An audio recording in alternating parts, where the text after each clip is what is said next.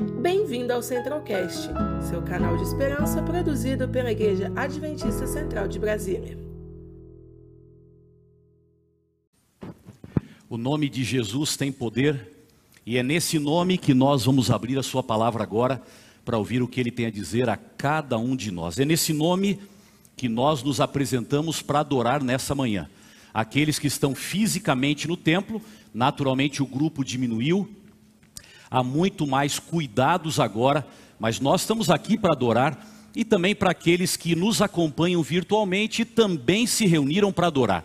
Nós entendemos que quem está online com a gente, quem está aqui dentro do templo, todos aqueles que se apresentam, separam esse tempo, se concentram na palavra, todos estão adorando ao Senhor. Portanto, em nome dele, que nós vamos abrir a palavra e ouvir o que ele tem, dizer, tem a dizer a cada um de nós. Agora, quando eu ouço que o quarteto Agnus cantou, eu confesso a vocês que eu fico pensando um pouco mais. Quando a gente fala que o nome de Jesus tem poder, é porque nós estamos falando que existe algo maior do que aquilo que nós podemos ver, algo maior do que aquilo que as pessoas falam, do que normalmente enxergam por aí. Nós estamos no meio de uma pandemia. E essa pandemia, ela tem que ser enxergada de maneira natural, como todos enxergam, e ela também tem que ser enxergada de maneira sobrenatural, como poucos enxergam. E quando a gente fala que o nome de Deus tem poder, é porque há um lado sobrenatural naquilo que as pessoas veem só de maneira natural. De maneira natural, nós estamos vendo uma pandemia que, quando parece diminuir, volta e volta com mais força. E alguns dizem que nós estamos vivendo uma segunda onda, mas os analistas chegam a dizer que o Brasil está vivendo uma quarta onda, e nós já não sabemos mais quantas ondas virão nesse movimento da pandemia. Isso é o que nós estamos vendo, isso é o que nós estamos sentindo, isso é o que nós estamos enfrentando, e não é novidade para ninguém. Qualquer pessoa que vive no nosso meio vê a realidade que nós estamos passando. É um fenômeno natural.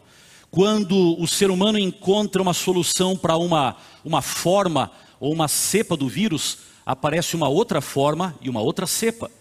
E quando parece que nós vamos ajustar a solução para aquela forma, vem outra forma. E nós já estamos perdendo a conta de quantas novas formas ou novas cepas têm aparecido. Isso é o que a gente está vendo. Está diante dos olhos e nós temos que encarar a realidade. Diante dos nossos olhos também, fica muito claro quando a gente olha de maneira natural que ninguém consegue controlar essa pandemia.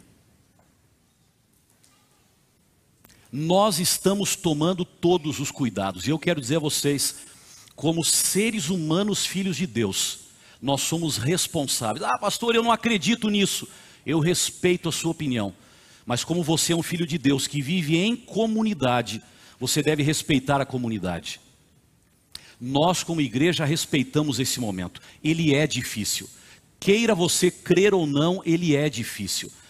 E o Brasil chegou a esses dias ao seu pior resultado de perdas de vidas em todo o processo da pandemia. Isso é real, isso é natural, nós estamos vendo diante dos olhos. E é por isso que, como igreja, nós tomamos os cuidados e adotamos uma postura.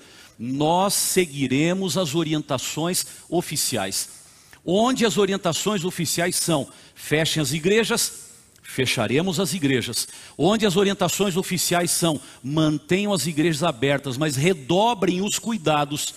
Vai acontecer como acontece nesta igreja, e foi dito pelo pastor Jim. Se você puder, permaneça em casa, assista online, vamos diminuir o número de pessoas presentes. Há pessoas que que precisam desse contato pessoal. Talvez seja o único contato pessoal que tenham. Estão vindo com todos os cuidados. A igreja quer estar aberta para recebê-los, para tomar as precauções, mas para não tirar deles um alimento espiritual e emocional que é fundamental para essa caminhada. Quem entende que dá para ficar em casa, dá para adorar em casa e vai se sentir bem alimentado, o conselho é: fique em casa assista da sua casa e a mensagem vai chegar até você. A igreja se preparou da melhor maneira possível para transmitir online toda a programação. É um fato natural, nós estamos vendo e tomando todos os cuidados. A igreja recomenda sim, use máscara. Sim. A igreja recomenda mantenha um distanciamento social dentro do templo. As famílias estão juntas, estão mais próximas, porque já convivem juntas. Mas quando você está sentado próximo de alguém que não é do seu convívio diário, mantenha a distância.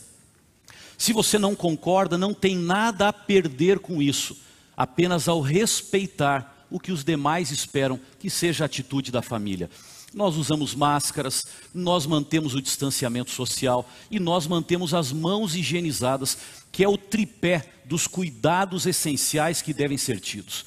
A igreja concorda com eles e a igreja cuida porque ela é família, porque ela influencia a sociedade, porque o que a igreja faz molda o comportamento das pessoas, portanto, ela tem uma, um compromisso dobrado com essa situação.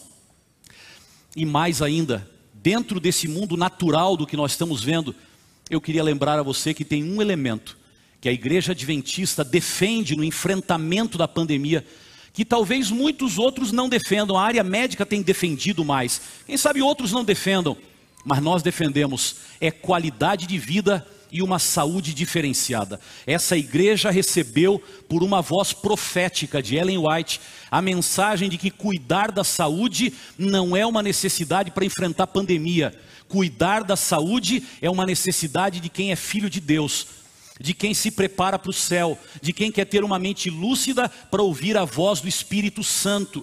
Então nós não cuidamos da saúde porque a pandemia chegou. Aliás, quem vive os princípios de saúde ou procura se aproximar o máximo deles, quando a pandemia chegou, o encontrou com uma resistência melhor, com um pouco mais de força mesmo assim, nós temos perdido membros de igreja, nós temos gente que foi infectada, contaminada, está lutando pela vida, mas se nós cuidamos dos princípios de saúde, essa possibilidade diminui.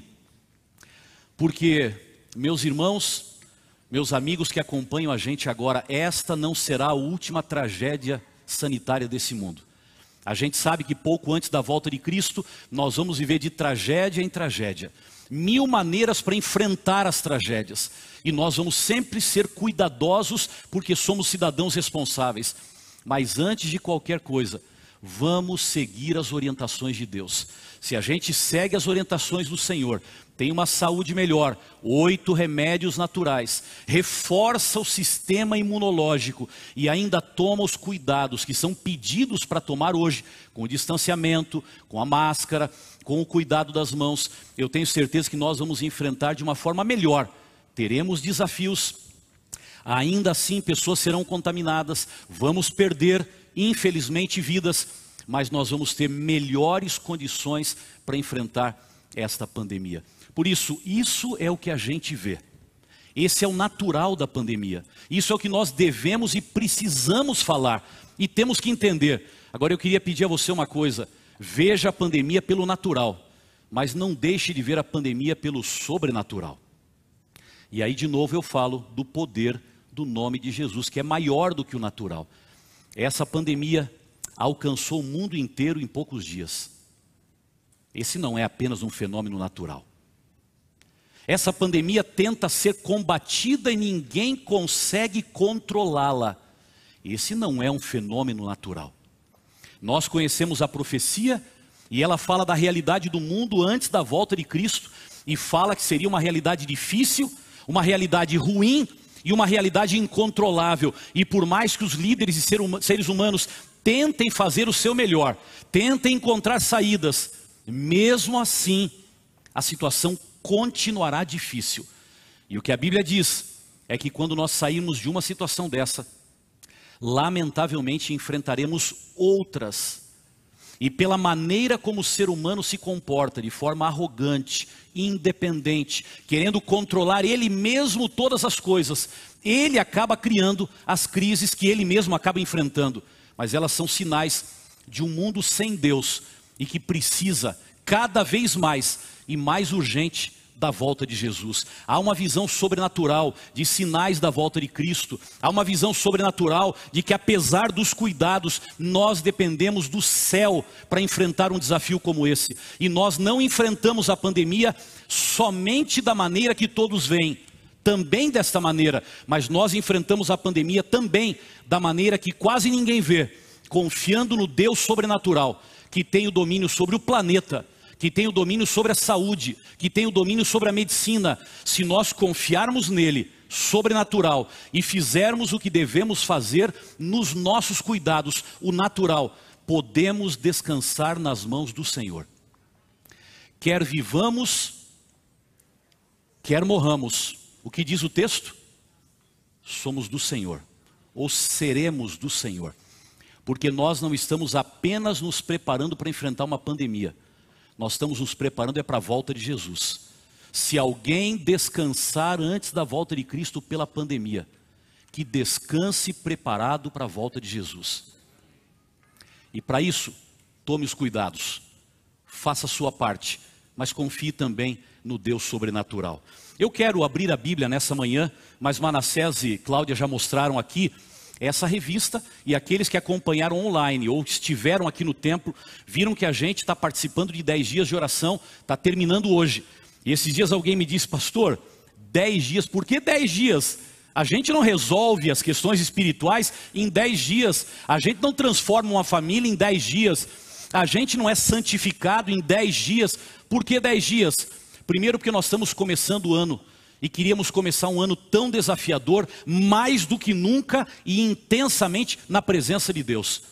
Segundo lugar, porque esses dez dias são a oportunidade para a igreja se unir ao redor da intercessão, nós nos unimos ao redor de tanta coisa, projetos, entregamos livros, fazemos campanhas evangelísticas, tudo isso é consequência do primeiro passo, que é nos colocarmos na presença de Deus. E se nós nos unimos para tanta coisa, por que não deveríamos começar nos unindo todos juntos, de todos os lados da América do Sul, juntos orando? Orando mais ou menos na mesma hora, orando pelo mesmo tema, acompanhando o material de apoio, aqueles que puderam acompanhar, é uma forma de unir a igreja ao redor da comunhão, porque nós, nesses últimos dias, precisamos dos dois, da unidade e da comunhão.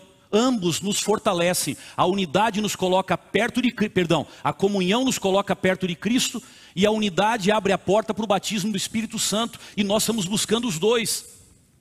Terceiro lugar, porque os discípulos e a igreja cristã primitiva passaram dez dias em oração. E aqueles dez dias mudaram a vida deles e mudaram a vida da igreja. E foi a partir daqueles dez dias que começou uma revolução espiritual e missionária dentro da igreja. Então nós entendemos que é um número simbólico, é um período de tempo representativo que vem da Bíblia, que vem da experiência desta igreja. Por que não repeti-lo? E por que não clamar que o mesmo poder nos use? Por isso, dez dias. Agora, no fundo, o que a gente quer com dez dias é estimular cada um.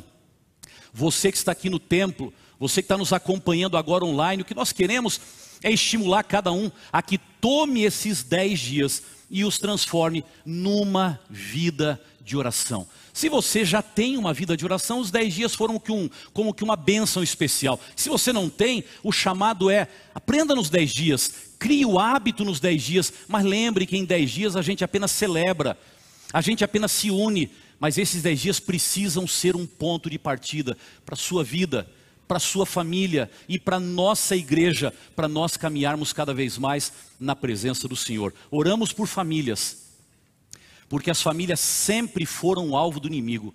Tudo que o Senhor criou no Éden é um alvo próprio para o inimigo. Tudo que ele criou no Éden, o sábado, a família e várias outras coisas mais que vêm como consequência do Éden. Portanto, é cuidar da família, é orar pela família, é implantar os valores bíblicos e espirituais dentro da família e nesses dez dias, agora na pandemia, que não fragilizou só a saúde, mas fragilizou as emoções, fragilizou a vida espiritual e fragilizou as famílias também. O nosso desafio foi Vamos orar por famílias, para que elas enfrentem a pandemia, para que elas enfrentem os desafios e sejam, como diz o tema, fiéis, não só antes da pandemia, mas fiéis até o fim, porque nós queremos chegar no dia da volta de Cristo com os filhos que tu nos deste, com a família completa. E para isso, nós vamos trabalhar e nós vamos orar. Eu quero convidar você a abrir sua Bíblia. Você tem na tela o tema do último dia dos dez dias de oração. O último dia fala de esperança. Essa esperança que é a minha esperança pessoal. Que eu creio é a sua esperança particular. É por isso que você faz parte da igreja adventista do sétimo dia. Por isso que você é um leitor da Bíblia. Por isso que você está conectado com a gente, agora conectada, tentando compreender mais a palavra de Deus, porque você tem esperança e você enfrenta a pandemia com esperança. Mas essa esperança que a gente crê que é e se não é, deve ser a esperança da família que canta de esperança, que olha para o futuro com esperança, que vê na volta de Cristo o fim de todos os dramas que nós estamos vivendo. Esperança, esperança para a pessoa, esperança para a família e esperança para a igreja. Essa é a esperança que todos nós, como corpo, como família espiritual, queremos alimentar cada vez mais, é andando com os pés na terra e o que mais? E os olhos no céu. Nós estamos aqui, é para encarar aqui, é para cuidar aqui, é para avançar aqui, mas esse não é o nosso lugar. Nós estamos com os pés na terra, mas com os olhos no céu, e como igreja nós estamos cuidando o tempo inteiro, não percamos essa visão. Não vamos nos acomodar aqui, não vamos ficar só com os pés no chão e tirar os olhos do céu. Vamos manter a visão de que o Senhor nos chamou para sermos testemunhas da eternidade e para nos prepararmos para chegar a esse momento. Ellen White tem uma, uma citação que está dentro dessa leitura que me impressionou muito. E você tem aí na tela agora. Ela fala assim: estamos em caminho para casa. Só essa frase para mim já valeria tudo que nós temos para falar nessa manhã. Estamos em caminho para casa. Sabe o que Ellen White está tentando dizer para você e para mim? Você não mora aqui. Você está de mudança. Você entendeu isso? Eu represento aqui a sede sul-americana da igreja que tem o um escritório aqui atrás, no mesmo terreno. Frequentemente nós temos famílias que vão e vêm. Nesta semana despedimos duas famílias de servidores que trabalharam conosco e agora vão trabalhar em outros lugares do Brasil. Eles estão de mudança. E desde o dia que eles receberam a informação de que estariam de mudança, ninguém mais coloca um prego na parede de casa, ninguém mais compra um móvel para colocar na sala, por quê? Porque nós não vamos ficar mais aqui, vamos esperar chegar no novo lugar, e quando a gente chega lá, a gente vai preparar toda a nossa condição de vida. Por quê? Porque nós estamos de mudança. Eu não vou comprar um carro aqui, porque eu estou de mudança, eu compro lá. Eu não vou alugar um outro imóvel aqui porque eu estou de mudança, eu vou alugar lá. Eu não vou aumentar o meu guarda-roupa agora porque eu estou de mudança, eu vou fazer isso quando eu chegar lá. Quando você tem o conceito de que você está de mudança, você faz o básico, você faz o necessário. Tem o seu imóvel? Claro, pode ter, mas você não está desesperado atrás de inúmeros imóveis como quem vai viver aqui, morrer aqui e permanecer aqui, porque nós estamos a caminho ou em caminho de casa. E é lá para aquela casa que a gente olha, é lá que nós colocamos o nosso coração, é para lá que nós nos movemos, e enquanto nós estamos aqui de mudança, ou preparando a mudança, nós não colocamos o nosso coração aqui. Estamos em caminho para casa, aquele que nos amou, de tal maneira que morreu por nós, o que diz ali? Construiu para nós uma cidade. Olhe para essa cidade. Eu me alegro em pensar cada vez mais que essa cidade e esse que tanto nos amou, que morreu por nós, tudo isso está muito perto de se tornar realidade. Jesus em breve voltará. Lembra dessa frase? Ela é menos dita, porém é mais real. Jesus em breve voltará. E esta é a esperança de toda a Bíblia. 1850 vezes a Bíblia fala com palavras diferentes, por autores diferentes, que Jesus voltará, virá uma segunda vez a essa terra, não como veio a primeira, como servo sofredor, como Messias libertador, ele vai voltar como rei. A Bíblia diz isso, e se eu creio na Bíblia, o meu olhar está para cá, a minha esperança está aqui. Um em cada 25 versos do Novo Testamento, dos Evangelhos, fala da volta de Cristo, é prioridade, são palavras do próprio Cristo, e se você não tiver na volta de Cristo o foco da sua fé, se você não tiver na volta de Cristo a sua grande esperança que lhe move a cada passo, você pode esquecer a Bíblia, porque você pode ser adventista, mas não é o povo da palavra, porque a palavra diz: viva por essa esperança. E eu parei para fazer um exercício e olhar para a Bíblia como o livro da esperança. E se nós pegássemos os primeiros cinco livros da Bíblia, chamados de Pentateuco, escritos por Moisés, nós íamos ver que esses cinco livros da Bíblia, eles são adventistas.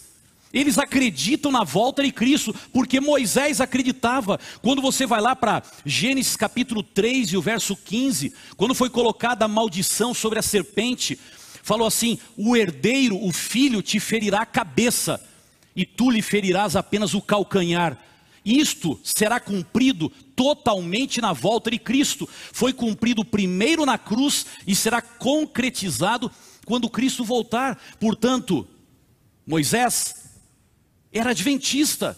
A visão dele era a visão de quem esperava por milênios para ver o fim dessa história que ele mesmo relatou. Você olha para Enoque, a Bíblia diz, o Enoque está aqui no Pentateuco, Enoque foi transladado sem ver a morte e ele é símbolo daqueles que serão levados para o céu sem ver a morte. Portanto, a história de Enoque é uma história adventista.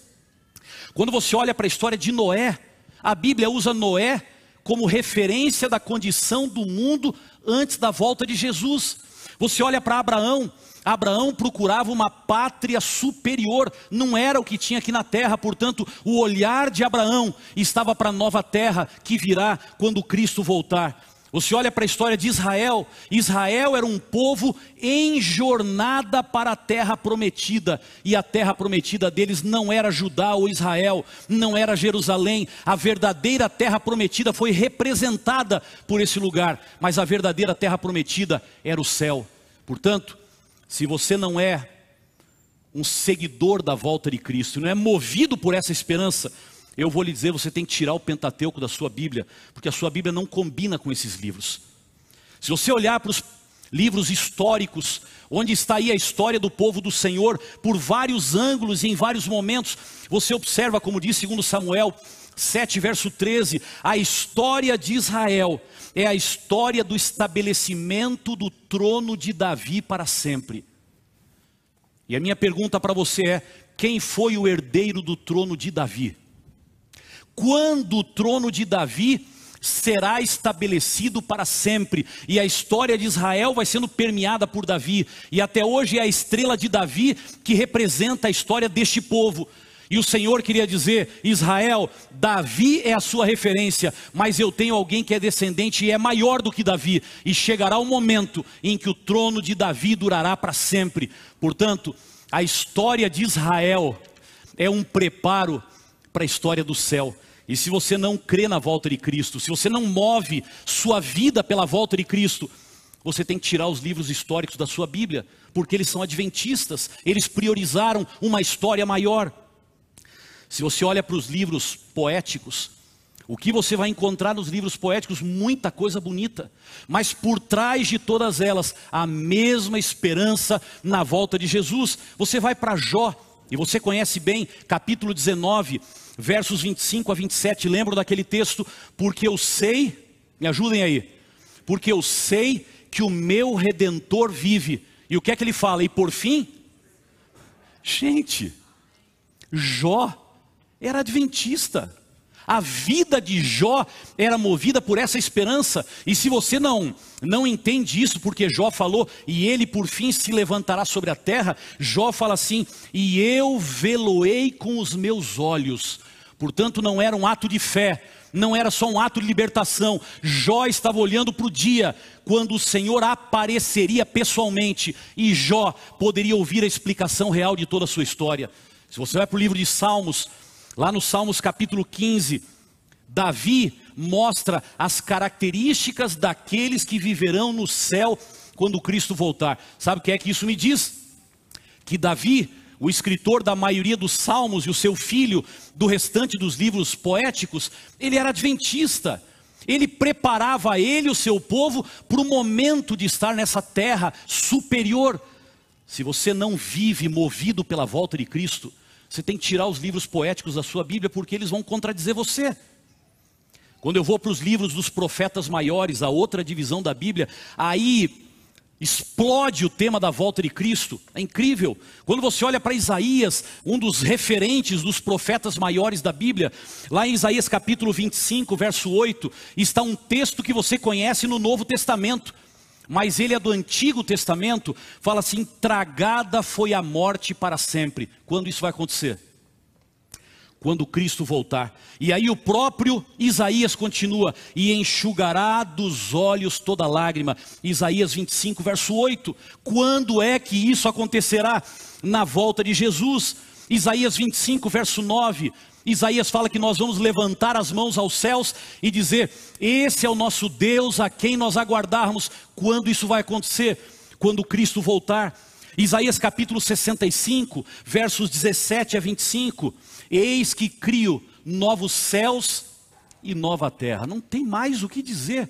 Eu teria tantas outras referências no final do livro. Ele fala assim: e de uma lua nova a outra lua nova. Lembram?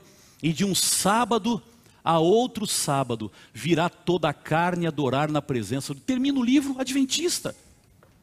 Você vai para Daniel capítulo 7 versos 13 e 14, Daniel fala assim: Nas visões da noite eu vi um como filho do homem vindo nas nuvens dos céus. Aí não tem nem que interpretar, a mensagem está clara, a visão está transparente. E aí Daniel começa a falar, ele fala de tempo de angústia, ele fala de ressurreição, ele fala do tempo do fim. Os profetas maiores eram adventistas. E se você não deixa a sua vida se mover pela mensagem da volta de Cristo, se você não entende que está de mudança aqui na terra, tem que tirar os livros dos profetas maiores da sua Bíblia. Então restam os profetas menores, e o que, que você vai fazer com eles? Aqui estão vários deles, e se você parar para olhar, Joel capítulo 2, verso 28, fala do derramamento do Espírito Santo de forma especial. Isso vai acontecer quando? Na véspera da volta de Cristo. Você vai para Amós 4,12, o que é que Amós fala? Prepara-te, lembram? Me ajudem aí. Prepara-te, ó Israel, para encontrares ou te encontrares com o teu Deus. Isso é uma mensagem adventista. Quando você vai para Zacarias, capítulo 14, verso 4, fala do momento onde Jesus vai pôr os pés sobre o Monte das Oliveiras e ele vai se partir ao meio. Essa é uma profecia para o fim do milênio. Essa é uma profecia para depois da volta de Cristo, quando a nova Jerusalém descer a essa terra. Portanto, Zacarias também era adventista. Se você vai para Zacarias 14, 8 a 11, ele descreve a nova terra. Portanto, os profetas menores, eles também eram adventistas. E se você não crê na volta de Cristo, se a sua família não transpira essa esperança, e se você não se move por essa visão, você tem que tirar os livros dos profetas menores de dentro da sua Bíblia. Vai ficar só o Novo Testamento. E é só o Novo Testamento que alguns preferem da Bíblia. E dizem, não, antigo, tudo bem, pode tirar. A gente vive bem com o novo. Eu diria para você, se você vive bem com o novo, então você tem que ser mais adventista ainda. Se eu tomar os evangelhos da Bíblia, só olhando para o primeiro e para o último. No primeiro evangelho, em Mateus, capítulo 24, está o mais importante capítulo da Bíblia sobre a volta de Jesus. E se você for para o último evangelho, João, João capítulo 14, ali está a mais doce promessa da volta de Jesus. Não se turbe o vosso coração. Creiam em Deus, creiam também em mim. Eu não vou falar de todos os demais evangelhos, só vou lhe dizer uma coisa: se você não é um adventista fiel, se você não se move pela volta de Cristo, pode tirar os evangelhos da sua Bíblia, porque eles não combinam com as suas crenças. Se você for para os Atos e Epístolas, você vai ter outras inúmeras demonstrações. Olhe para o que Paulo disse, 1 Tessalonicenses 4, 16 a 18: Nós, porém, os que ficarmos vivos, seremos o que? arrebatados juntamente com eles. Ora, a esperança da volta de Cristo era tão real para Paulo que ele tinha esperança sim de estar vivo para ver Cristo voltar. Hoje nós usamos as palavras de Paulo para nós, mas ele falou para ele mesmo, e ele disse: Nós, os que ficarmos vivos, eu quero estar vivo. Isso é uma esperança real no coração dele.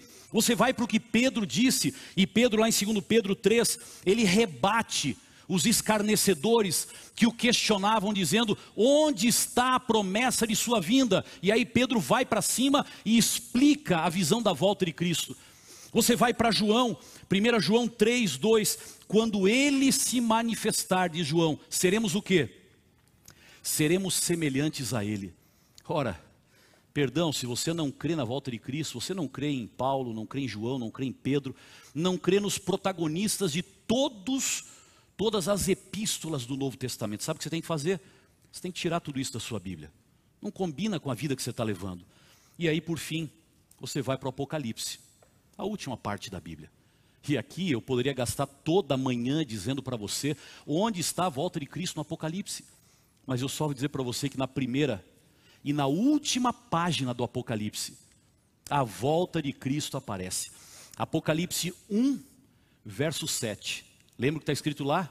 Eis que vem com as nuvens, e todo olho o verá.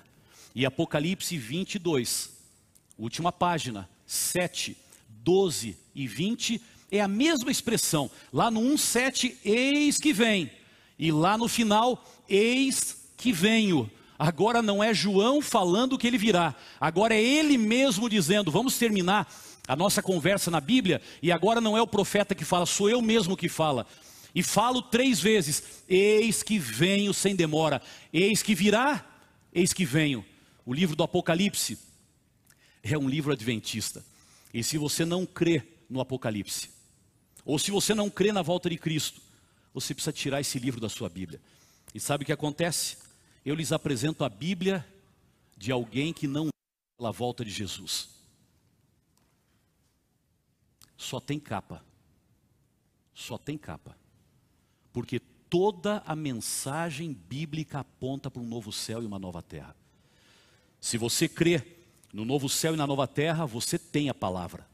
Se você não vive pelo novo céu e pela nova terra, você tem a capa da palavra, mas a palavra não habita em você. Já parou para pensar nisso?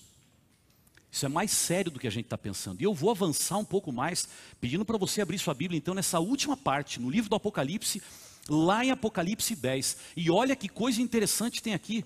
Livro do Apocalipse, capítulo 10. Essa parte da Bíblia que renova a nossa esperança. E essa porção da Bíblia diz assim: Adventistas do sétimo dia, eu entreguei essa esperança a vocês. Adventistas do sétimo dia, vocês são os portadores, os mensageiros desta esperança. Apocalipse 10, lá no livro, no último, que também é adventista. Aqui está a certidão de nascimento da igreja adventista do sétimo dia. Você conhece essa parte da Bíblia. No verso 2, João teve uma visão, e ele fala que nessa visão ele viu um anjo que tinha na mão um livrinho aberto. A visão de João de um livrinho aberto. Que livrinho é esse? Você sabe?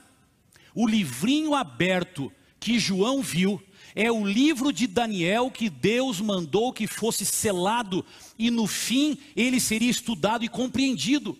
E porque Daniel sofreu, e Daniel chorou, e Daniel se angustiou, mas Deus disse: Daniel, sela o livro, não é para você, não é para os seus dias, Daniel, sela o livro.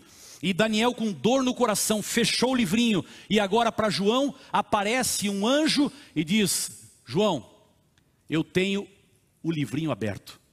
E para contrastar com as lutas de Daniel, ele fala aqui no verso 6 do capítulo 10. Olha que coisa tremenda no final do verso, diz assim: já não haverá o que? Demora. É para contrastar porque Daniel dizia: Senhor, está demorando muito, é muito tempo, eu não aguento esperar. Até onde eu tenho que ficar esperando que tudo isso tão duro vai acontecer? E o Senhor disse: É para um tempo distante, não é para você. E agora, quando chega para João, fala: Olha, João, o livrinho está aberto. E agora eu vou dizer para você: já não vai ter mais demora. Agora, aquilo que Daniel esperou vai começar a acontecer tudo muito rápido. E aí vem então a profecia. E aí vem o pedido do anjo a João. Você vê isso nos versos 8 a 10 do capítulo 10. Diz assim: A voz que ouvi, vinda do céu, estava de novo falando comigo e dizendo: Vá E pegue o livro que se acha aberto na mão do anjo, vai lá, pega, estuda, entende, compreende. Não é para o anjo, é para você. Pegue o livro do anjo que está em pé sobre o mar e sobre a terra. Então eu fui ao anjo, pedindo-lhe que me desse o livrinho. Então ele me falou: pegue o livrinho e devore-o. Devorar é comer, mas devorar também é aprofundar. Devorar também é estudar. Devorar é conhecer cada detalhe. E disse: pegue o livrinho e devore-o. No seu estômago ele será amargo, mas na sua boca ele será doce como mel. Peguei o livrinho, verso 10, da mão do anjo e o devorei. Na minha boca era uma maravilha, era doce como mel, mas quando bateu no meu estômago, ficou amargo. E aí continua o final desta mensagem do anjo. Esta é a certidão de nascimento da Igreja Adventista do sétimo dia. Nós nascemos baseados nas profecias de Daniel. Daniel 8,14, 2.300 dias, anos. Daniel com as 70 semanas. Toda a profecia de Daniel abriu o horizonte para a mensagem da volta de Cristo. E nós o interpretamos com base no Apocalipse.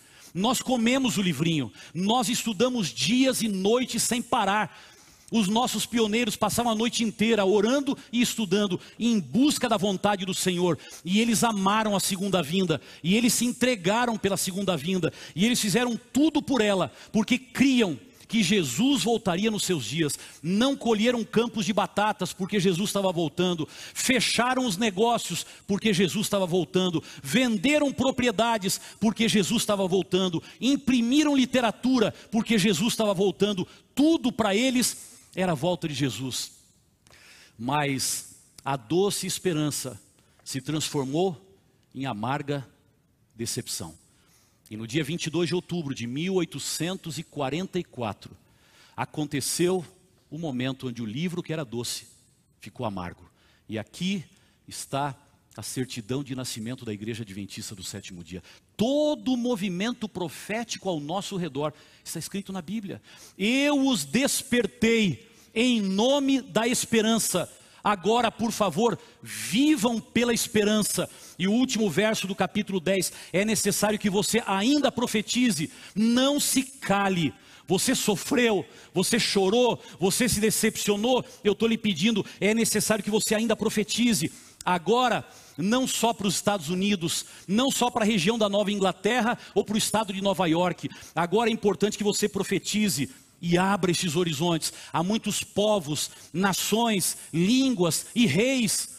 E aquele movimento que recebeu esse legado de profetizar a volta de Cristo, de pregar, deixou de ser um movimento de cinco pioneiros americanos para se tornar uma igreja com quase 22 milhões de membros.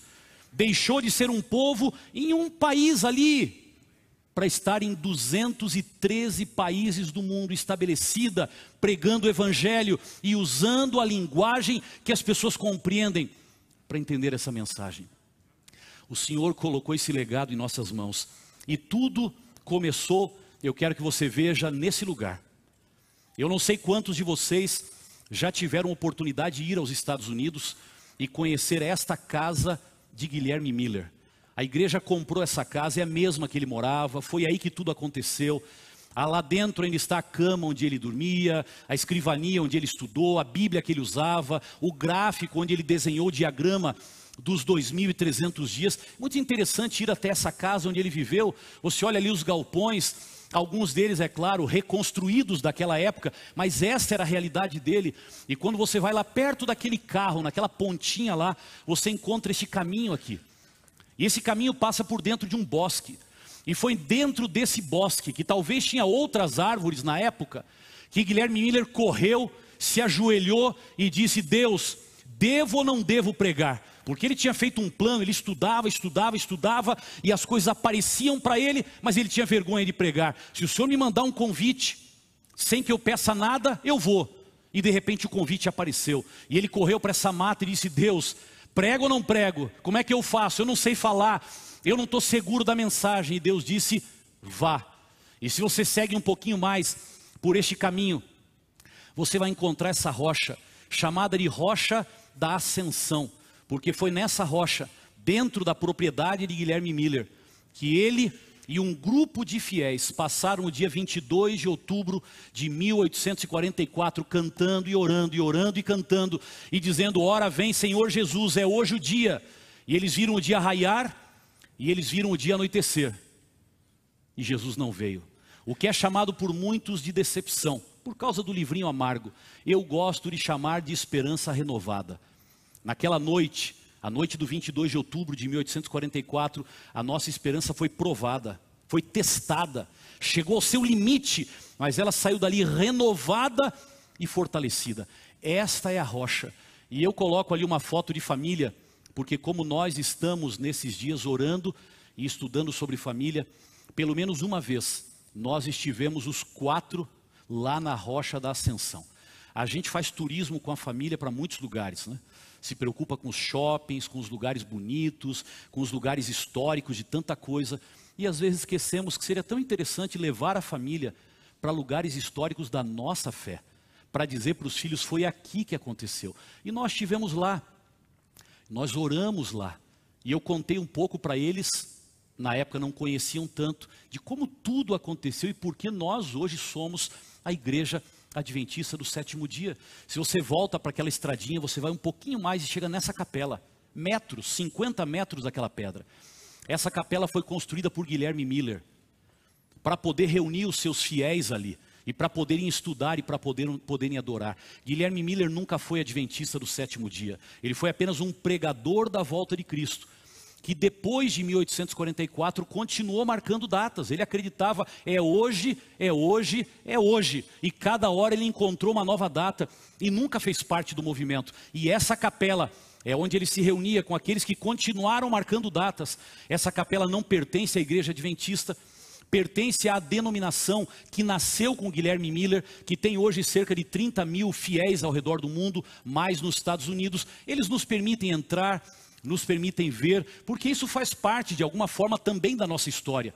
Quando você entra ali e tem voluntários que apresentam o lugar, ali está o púlpito onde Miller pregou, ali nas janelas estão os nomes dos fiéis que adoravam juntamente com ele, um lugar marcante para estar no púlpito. Eu acabei tirando uma foto e quando você anda um pouquinho mais para frente da fazenda de Miller, você chega ao cemitério dele. Nós fomos ali também, é um cemitério de campo, mal cuidado, mato vai tomando conta, e quando você abre um portãozinho e entra, você lá no meio dos túmulos encontra esse par de túmulos, Lucy e Guilherme. Aí estão os dois túmulos. Ele morreu primeiro, ela morreu depois. Ali no túmulo dele, que não dá para ver na foto, logo acima tem a imagem de uma Bíblia. E nesta Bíblia aberta está Daniel 8,14. Duas mil e trezentas tardes e manhãs e o santuário será purificado. Esse verso norteou a vida de Miller, mas ele não entendeu todo o contexto desse verso.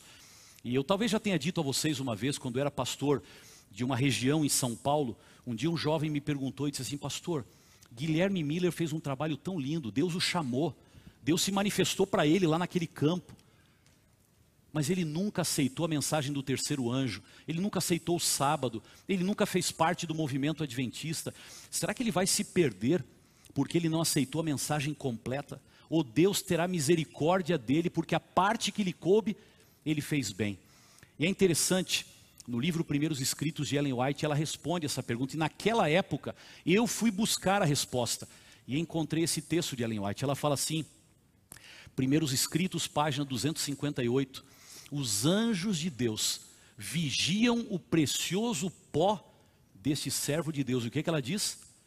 Ele ressurgirá ao som da última trombeta. Em outras palavras, ele está o quê? Guardado no túmulo, mas ele será salvo. E quando nós visitamos o cemitério onde ele e a esposa estão enterrados, estava chovendo, eu disse às crianças naquele dia, Ellen White fala que aqui, neste túmulo, os anjos de Deus cuidam de muitos filhos fiéis, mas aqui a gente tem uma mensagem clara: os anjos de Deus se revezam cuidando deste lugar. E ao entrar naquele pequeno cemitério com uma garoa e debaixo de guarda-chuva, a gente tinha a nítida impressão de estar em um lugar onde Deus agia e cuidava através dos anjos de maneira especial. E aí alguém pergunta, mas ele não errou? Ele não aceitou a mensagem. E olha o que Ellen White diz. Isso é muito forte para nós. Ela fala assim: Guilherme Miller errou quando devia logo entrar na Canaã celestial. E ele errou em permitir que sua influência fosse contra a verdade. Ele não aceitou e ele combateu aqueles que continuaram estudando. Mas ela diz assim: outros levaram-no a isso, outros darão conta por isso. Você já parou para pensar nisso? Ela está apresentando aqui um princípio que é bíblico de culpa dividida. Isso aí hoje é não é aceito pela maioria. Você é dono da sua vida, faça o que você quiser e o outro faça. Não diga que você caiu por minha causa. Não diga que você errou porque eu lhe induzi ao erro. Não diga que você mentiu porque eu sugeri que você mentisse. Se você mentiu, o problema é seu. Se você olhou, o problema é seu. Ela está dizendo algo chamado culpa dividida. Tudo aquilo que você faz e leva outro a pecar, o outro vai responder. Mas você responde também. Aconteceu com Guilherme Miller pode acontecer com qualquer um de nós. Agora, eu não sei se você já parou para pensar quando a gente olha para esse legado profético que nós recebemos, que a igreja adventista do sétimo dia, que nasceu em Apocalipse 10, nesse legado, ela nasceu dentro de um contexto profético. Eu vou colocar um mapa dos Estados Unidos para você aqui. Esse é o triângulo profético do nascimento do Adventismo. Talvez muitos de vocês nunca viram, nem estudaram, nem se aprofundaram nesse tema, talvez nunca ouviram. No dia 25 de outubro de 1844, Irã Edson teve uma visão andando no milharal, e vocês sabem disso, onde ele viu que na verdade o santuário purificado era o santuário do céu, e Jesus passando do santo para o santíssimo, e aquilo despertou os primeiros adventistas a irem mais fundo na Bíblia para entender, e ali surgiu esse movimento. Agora, isso aconteceu em Port Gibson, uma cidadezinha no estado de Nova York, onde Irã Edson teve essa visão. Mas talvez você não saiba, a nove quilômetros dali, se você olhar nesse formato de triângulo, está uma cidade chamada Palmira. E foi na cidade de Palmira, a nove quilômetros de Port Gibson, que Joseph Smith Jr. teve a sua visão onde ele alega ter visto tábuas de ouro, e ali descobriu o conteúdo do livro dos Mormons, e ali surgiu a Igreja de Jesus Cristo dos Santos dos Últimos Dias, a nove quilômetros de Port Gibson, onde Irã Edson teve essa visão do céu, e ali também surgiu o que hoje é a Igreja Adventista do Sétimo Dia. E se você vai para o outro lado, tem uma pequena comunidade chamada Hydesville, e lá em Hydesville tem uma casa preservada, onde as irmãs Fox, ouviram batidas misteriosas na porta, e ali naquela casa teve origem o moderno espiritualismo ocidental, porque o oriental já tem data muito anterior a tudo isso, mas o espiritualismo ocidental nasceu ali. Se eu pudesse mostrar para vocês, esse é o templo mormon que hoje está em Palmira, ele está no lugar onde Joseph Smith teve sua primeira visão. Esta é a casa de Hydesville, onde aconteceram uma réplica, porque eles não têm a casa original, mas é o lugar onde aconteceram as batidas misteriosas das irmãs Fox. E você vê a placa que está ali na frente, deixando claro que aquele é o ponto de partida do espiritualismo moderno. E você vê a casa de Irã Edson, do outro lado de uma estradinha de terra, estava o milharal onde ele teve aquela visão. Num triângulo exato, nove quilômetros para um lado o mormonismo, nove quilômetros para o outro espiritismo e nove quilômetros para o centro o adventismo. Nós temos um papel profético. Nós nascemos dentro de um cenário profético. Nós nascemos em Apocalipse 10, não foi para ser simplesmente pessoas que passam despercebidas no mundo. Nós nascemos por uma esperança e nascemos junto com outros que alegam também apresentar uma esperança e também para os últimos dias. Nós somos chamados com uma tarefa, por favor, levem os olhos deste mundo para Jesus. Levantem a cabeça das pessoas para o reino dos céus, porque é lá que está a nossa esperança. Eu quero terminar a mensagem dessa manhã dizendo para você que o céu já está pronto. O céu é o lugar ideal que o Senhor fez para nós, não é essa terra. Ele falou: passem pela terra, cumpram a sua missão, vivam com os olhos aqui, mas o lugar de vocês é aqui. E eu queria terminar a mensagem de hoje dizendo para você: entenda o nosso papel profético e entenda a mensagem da Bíblia, entenda a razão por que nós estamos aqui, entenda porque tudo o que está acontecendo está acontecendo, e entenda que o nosso lar não é aqui. A primeira razão a mais simples, para você olhar para o céu e dizer: o céu é realmente o lugar que Deus fez para mim, é porque no céu nós viveremos na melhor casa que nós podemos imaginar, nenhuma da terra se compara a elas. No céu, viveremos numa casa perfeita, e a pergunta que fica: se em seis dias Deus fez esse mundo extraordinário, a pergunta é: o que, Ele está preparando há milênios para nós? Em segundo lugar, o céu é o lugar que o Senhor preparou para nós e é o lugar ideal, porque lá Ele vai nos dar um novo corpo. E você tem a referência bíblica. Com o tempo, o corpo envelhece e se torna lento, surgem as rugas, a gravidade nos vence. A maioria das pessoas por aí não está feliz com o seu corpo. Todo ano, milhões são gastos em cirurgias e tratamentos para corrigir as imperfeições do corpo. E o Senhor está dizendo para nós: no céu, você não vai mais precisar disso. Olhe para o céu.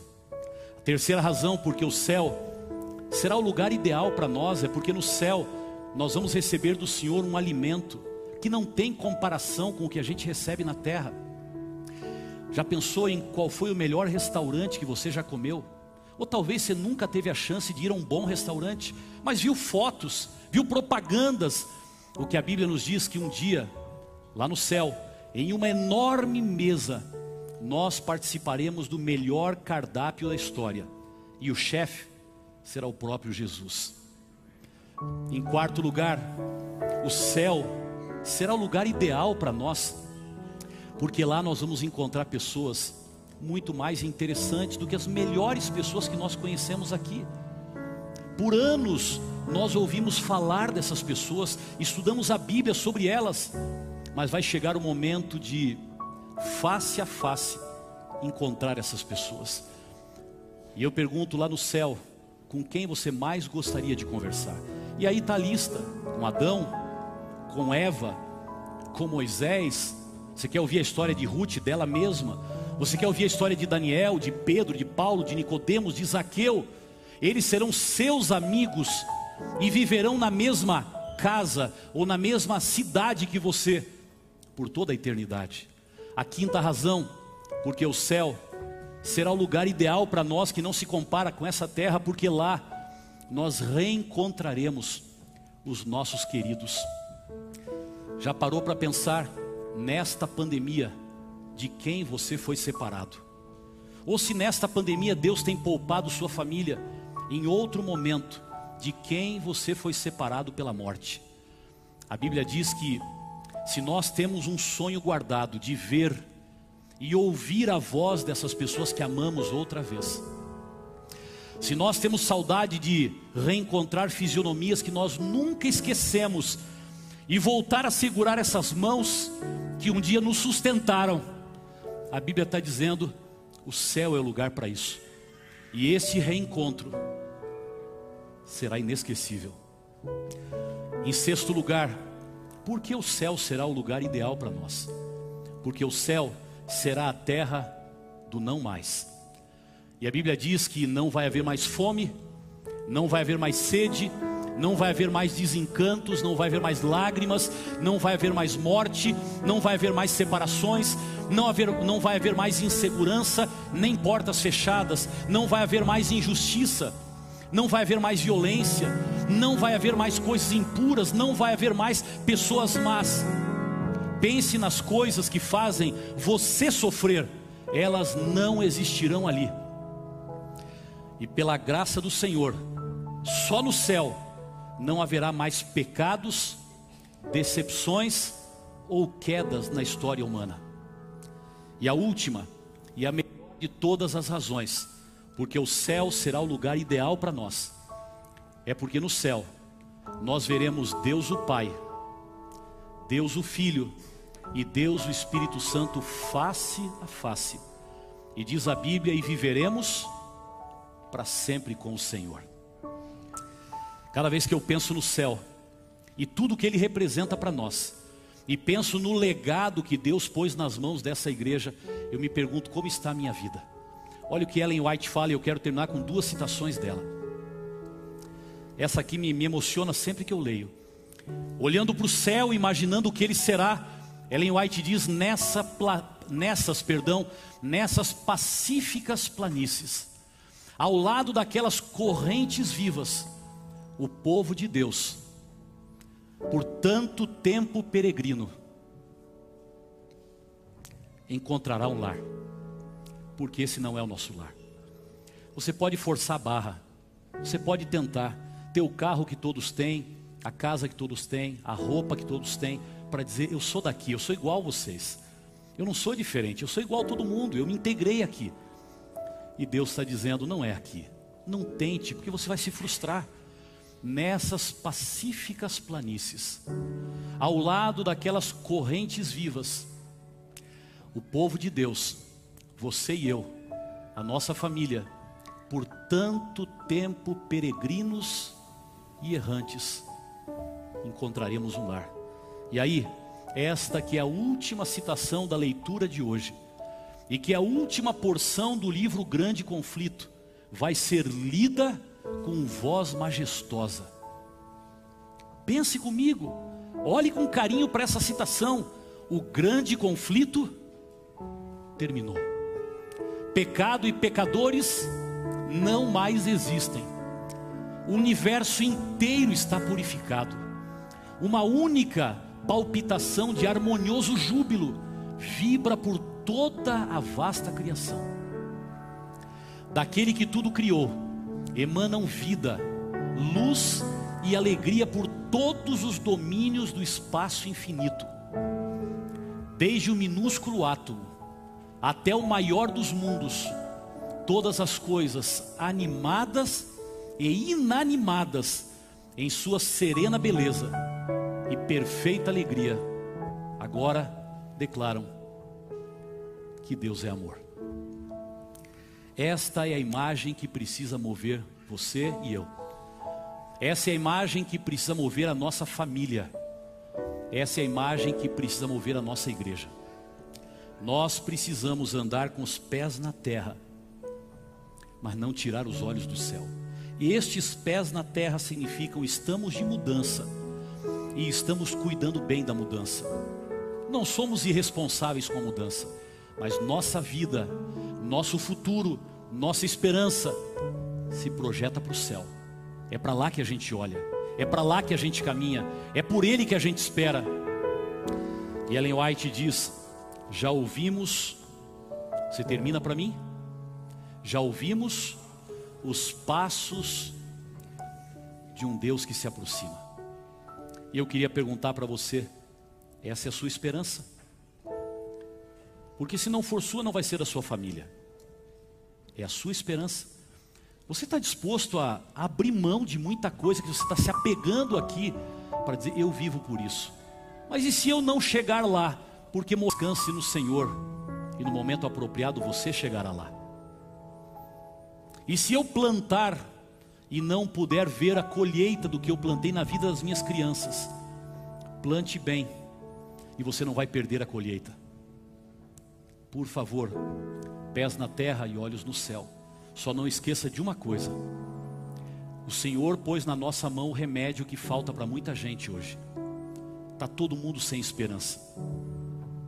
A esperança está em falta, porque todo mundo só olha para o natural só olha para o que se vê, só olha para o desafio que piora, piora, melhora, piora, melhora, piora e não saímos do lugar. Todo mundo olha para isso.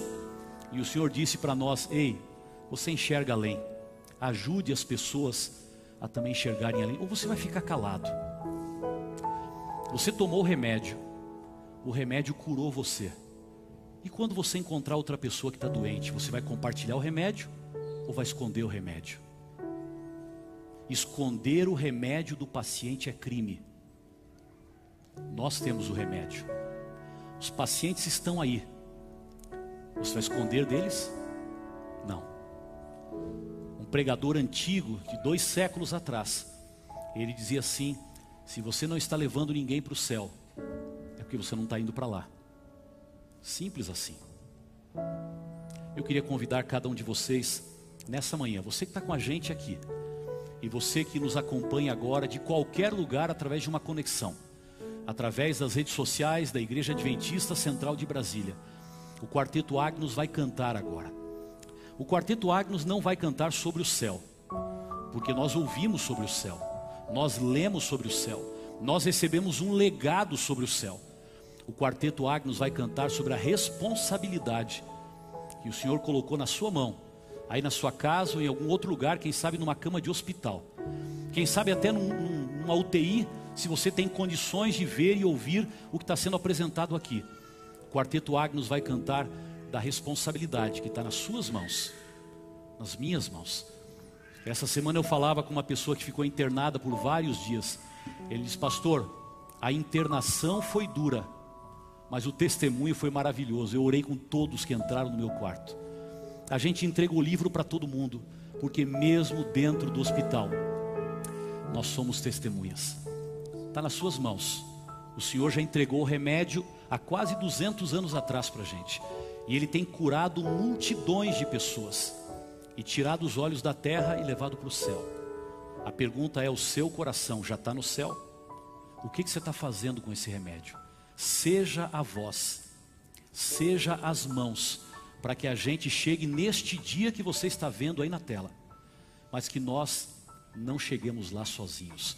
O quarteto Agnus vai cantar, e logo após o hino que eles vão cantar, eu vou orar. Eu não vou falar nada mais depois que eles cantem.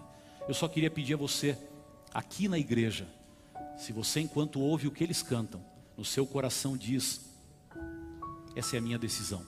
Só quero pedir para você, em silêncio, se colocar em pé aí onde você está. Se você quiser se colocar em pé logo no começo da música, faça isso.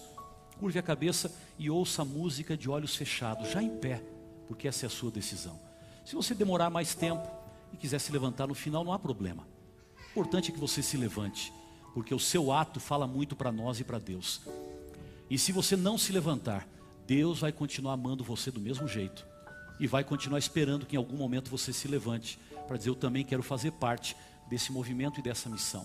E aí, onde você está, se você tem condições, é claro, eu queria pedir para você levantar. É estranho, quem sabe, levantar dentro de casa. Você está de pijama, talvez, mas levante onde você está só como uma demonstração que você está virtualmente ligado conosco, mas o que acontece aqui também acontece aí.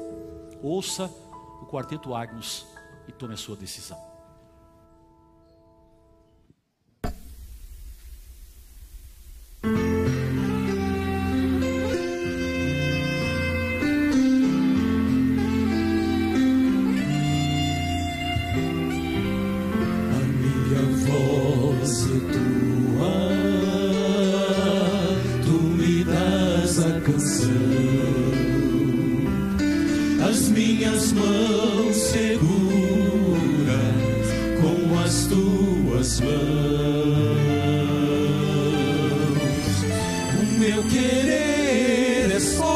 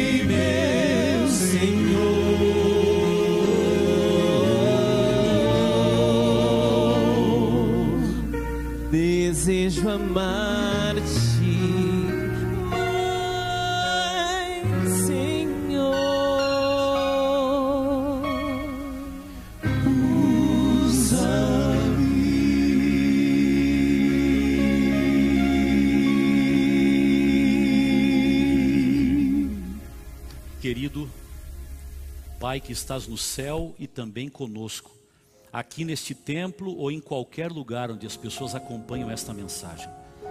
Nosso pedido hoje apenas, Pai, é que o Senhor nos mantenha responsáveis com os pés na terra, entendendo que estamos de mudança e enquanto estamos de mudança, faremos o nosso melhor aqui onde nós estamos, tomando cuidados com o momento difícil do mundo, mas testemunhando de Jesus a tantas pessoas que estão carentes de esperança. Nós queremos testemunhar, Pai, não apenas com palavras, mas especialmente com atitudes, porque as atitudes sempre falarão mais alto do que as palavras. Que as pessoas vejam em nós que a esperança do céu nos torna pessoas mais equilibradas, mais cuidadosas, mais respeitosas e que em todos os momentos cuidam das coisas da terra, mas se apegam nas promessas do céu. Olha para nós, Senhor. Olha para as famílias que estão aqui ou estão representadas por todos que acompanham a mensagem dessa manhã. Há famílias divididas, há famílias sofrendo, há pessoas que se distanciaram de Deus na pandemia, ainda falam dele, mas o coração está longe dele. Outros perderam a crença em Deus. Pai querido, ajude que aquela sementinha do céu que foi plantada, se ela morrer, que seja uma morte para ressurgir como uma árvore frondosa, como acontece com tantas sementes. Eu te peço, salva as nossas famílias. E que pai, mãe, esposo ou esposa, ou se a família é formada pelo avô, pela avó, ou se apenas um dos dois, ou se alguém é solteiro e neste momento não tem sua família por perto, qualquer condição em que nos encontremos, ajuda-nos a formar o pedaço de família que temos da melhor maneira possível na terra, porque nós queremos o céu. E eu te peço, olha para essa igreja, Pai. Além de querermos nos preparar para o céu, nós somos os embaixadores, os porta-vozes que o Senhor escolheu. Nos ajude a testemunhar, Pai. O Senhor não tem plano B. O Senhor não vai mandar os anjos para fazer isso. O Senhor vai mandá-los para nos ajudar nessa tarefa. Usa-nos. Não deixa a gente perder oportunidades, Pai para não apenas ir para o céu, mas ir com todos da nossa casa.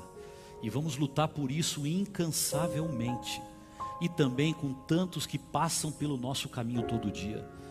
E se tem alguém aqui, Pai, dentro deste templo hoje, ou que está acompanhando a mensagem dessa manhã, e que ainda não se tornou parte dessa família que caminha junto para o céu, falta ser batizado, falta tomar sua decisão eu te peço que esta mensagem, a imagem do céu e a força da esperança, toquem este coração. Eu não sei qual ele é, nem o nome dessa pessoa, mas o Senhor sabe.